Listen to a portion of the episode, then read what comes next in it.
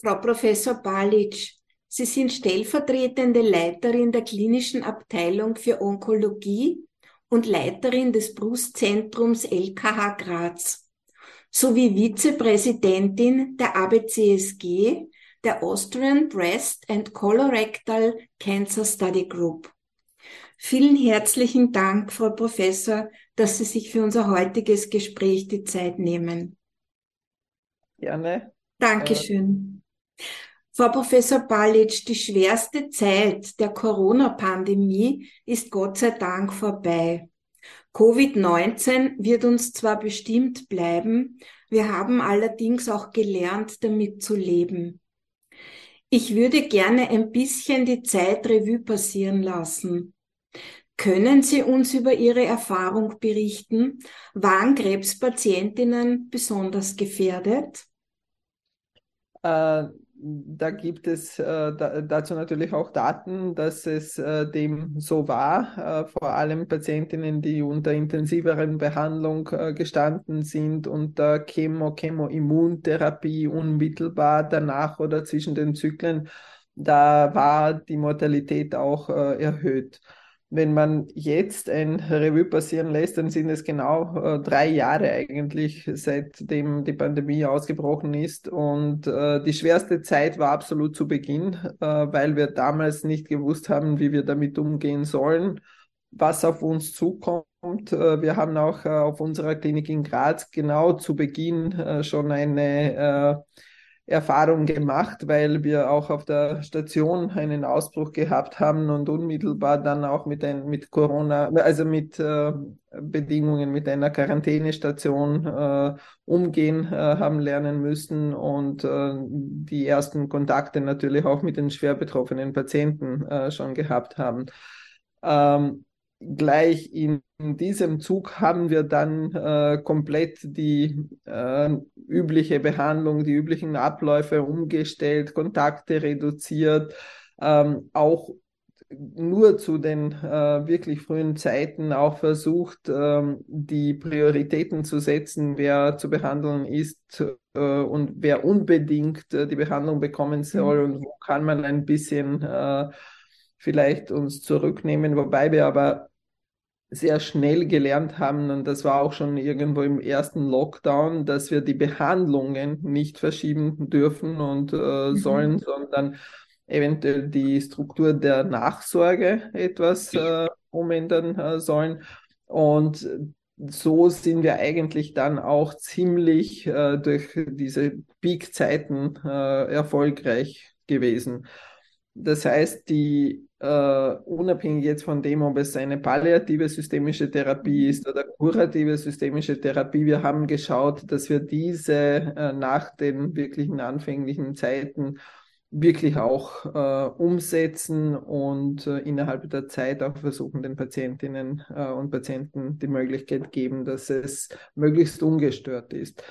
Natürlich wurde da das aber alles ähm, unter anderen Umständen als normal durchgeführt. Die Patienten durften zu diesen Zeiten keine Begleitung mitnehmen. Mhm. Äh, die Testung war notwendig, äh, natürlich auch dann, äh, wie die Impfung erhältlich war, die Empfehlung zur Impfung und oder Testung.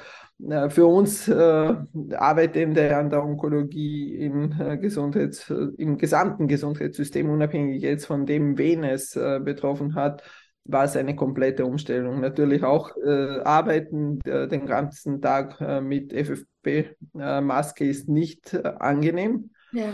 Und es reduziert natürlich äh, nicht nur eigenen äh, Wirkraum, sondern auch Interaktion mit den Leuten. Und auch diese Möglichkeit, besonders für die Krebspatienten, dass sie nicht zu den Erstgesprächen nicht mit der Begleitung äh, kommen durften, mhm. dass sie eine Zeit lang äh, alleine äh, auf sich gelassen waren, war wirklich eine deutliche Einschränkung das haben wir Gott sei Dank mit der Zeit äh, geändert äh, und vor allem auch für, für Gespräche, für Erstgespräche, für wichtige Gespräche wieder ermöglicht, dass die Patienten in Begleitung kommen äh, dürfen. Es ist aber natürlich immer noch nicht äh, so, wie es vor der Pandemie war. Ja. ja. Frau Doktor, Sie haben so schön gesagt, die Versorgungssicherheit war grundsätzlich für die onkologischen Patientinnen gegeben und sie konnten ihre Therapien erhalten. Äh, gab es da bestimmte Leitlinien, nach denen vorgegangen wurde? Also insbesondere in den frühen Zeiten der Pandemie waren sämtliche Gesellschaften sehr aktiv. Mhm. Äh, es wurden äh, Guidelines veröffentlicht, äh, natürlich für uns äh, am meisten relevant von der ESMO, aber sämtliche äh, Gesellschaften, die mit Krebsbehandlung sich befassten, haben natürlich dementsprechend auch die Empfehlungen ausgesprochen. Und äh, letztendlich waren sich eine, alle sehr bald einheitlich, dass äh, die Therapie dem Patienten äh, verfügbar gemacht werden soll äh, und diese indiziert ist und dass man drauf schauen muss.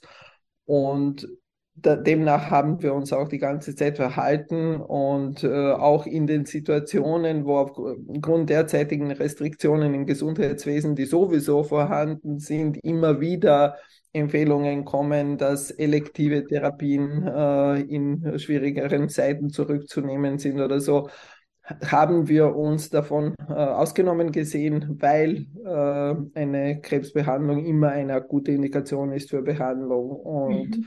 Dementsprechend wurden äh, eben dann die Patienten auch therapiert. Mhm. Das ist sehr schön. Es war höchstwahrscheinlich nicht in allen Spitälern möglich, so vorzugehen. Man hat auch immer von Triagen gehört im Fernsehen. Äh, wie, wie haben Sie diese Situation erlebt? Also es war natürlich immer wieder die Diskussion und äh, zu Beginn hat man äh, auch bei uns in der Steiermark gewisse Triagen gemacht, äh, damit man dann gewährleistet, wo welche Patienten ähm, behandelt werden können. Aber es wurde wirklich äh, sehr schnell geschaut, dass die wirklich notwendigen Operationen nicht verschoben werden. Ja. Ähm, es war diskutiert, ob äh, eine Chemotherapie vor oder nachher besser zu geben ist. Äh, wir haben aber dann letztendlich äh, wirklich schnell so gehandelt, wie wir das für onkologisch ja. sinnvoll gesehen haben. Ja. Und haben wirklich auch äh, geschafft, die onkologischen Operationen nicht verschieben äh, zu müssen. Mhm. Und Chemotherapien sowieso in den Zyklen zu verabreichen, wie sie indiziert sind. Mhm. Das ist schön zu hören. Es war sicher nicht in allen Abteilungen möglich, weil ja auch äh, Abteilungen zum Teil gesperrt wurden für Covid-Patienten.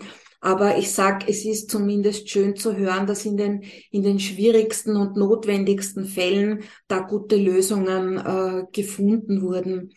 Äh, hat sich die Situation jetzt generell auch bei anderen Operationen, die damals verschoben werden mussten, äh, gebessert? Ist es jetzt wieder so, dass alle aufgeschobenen Operationen äh, durchgeführt worden sind und jetzt wieder ganz normal nach dem geplanten Status vorgegeben, vorgegangen werden kann?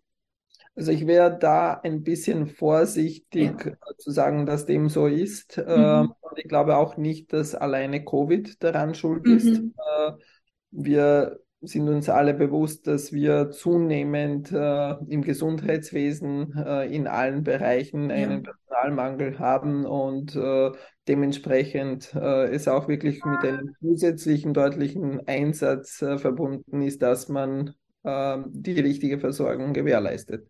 Ja, ja. Frau Professor Balic, viele Menschen sind auch aus Angst vor Ansteckung nicht zu den Vorsorgeuntersuchungen gegangen und haben wichtige Arzttermine ausfallen lassen.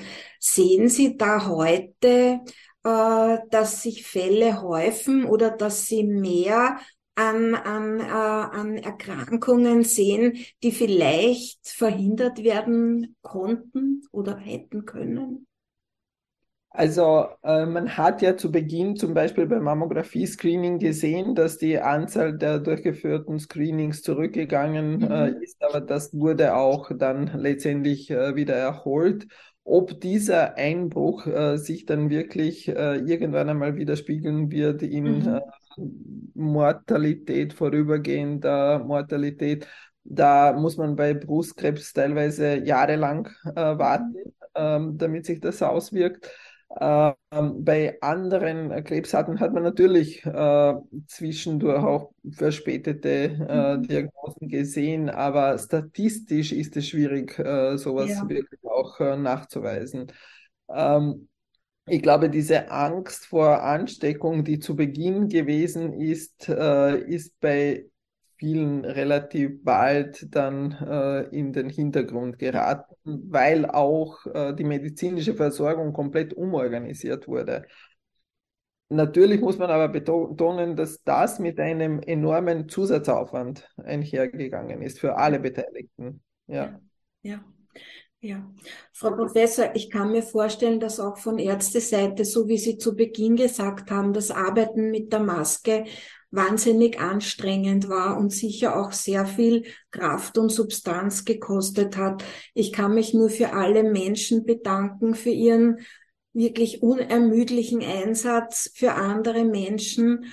Und da spreche ich Sie an, aber auch alle anderen Ärzte und Pflegepersonal, die wirklich mit letzter Kraft äh, da sind, um anderen zu helfen. Vielen herzlichen Dank auf, an dieser Stelle.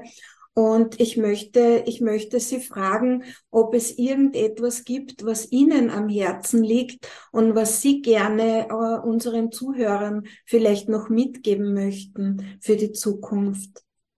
Also ich glaube, dass wir alle aus dieser Zeit einiges gelernt haben, äh, dass äh, auch unsere Patientinnen und Patienten gelernt haben, dass sie auch äh, einen Teil der Selbstverantwortung übernehmen müssen. Und das ist auch etwas, was eine positive Entwicklung ist. Es ist nicht alles äh, von uns, vom Gesundheitspersonal zu tragen, sondern wir tragen alle die Verantwortung, dass die Abläufe gut funktionieren.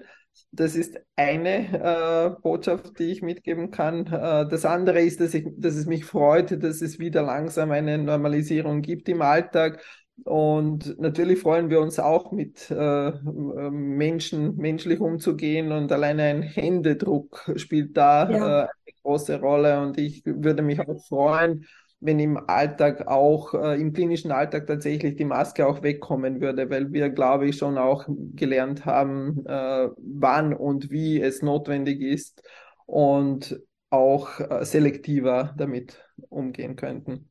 Ja, Vielen Dank, Frau Professor Balic. Ich möchte mich ganz, ganz herzlich für dieses informative und hilfreiche Interview bedanken. Ich wünsche Ihnen alles erdenklich Gute und hoffe, dass wir uns bei Gelegenheit wieder hören und vielleicht noch einmal ein Interview machen können. Äh, vielen Dank, Frau Professor, und einen schönen Tag noch. Ebenfalls vielen Dank auch. Danke. Wiedersehen. Wiedersehen.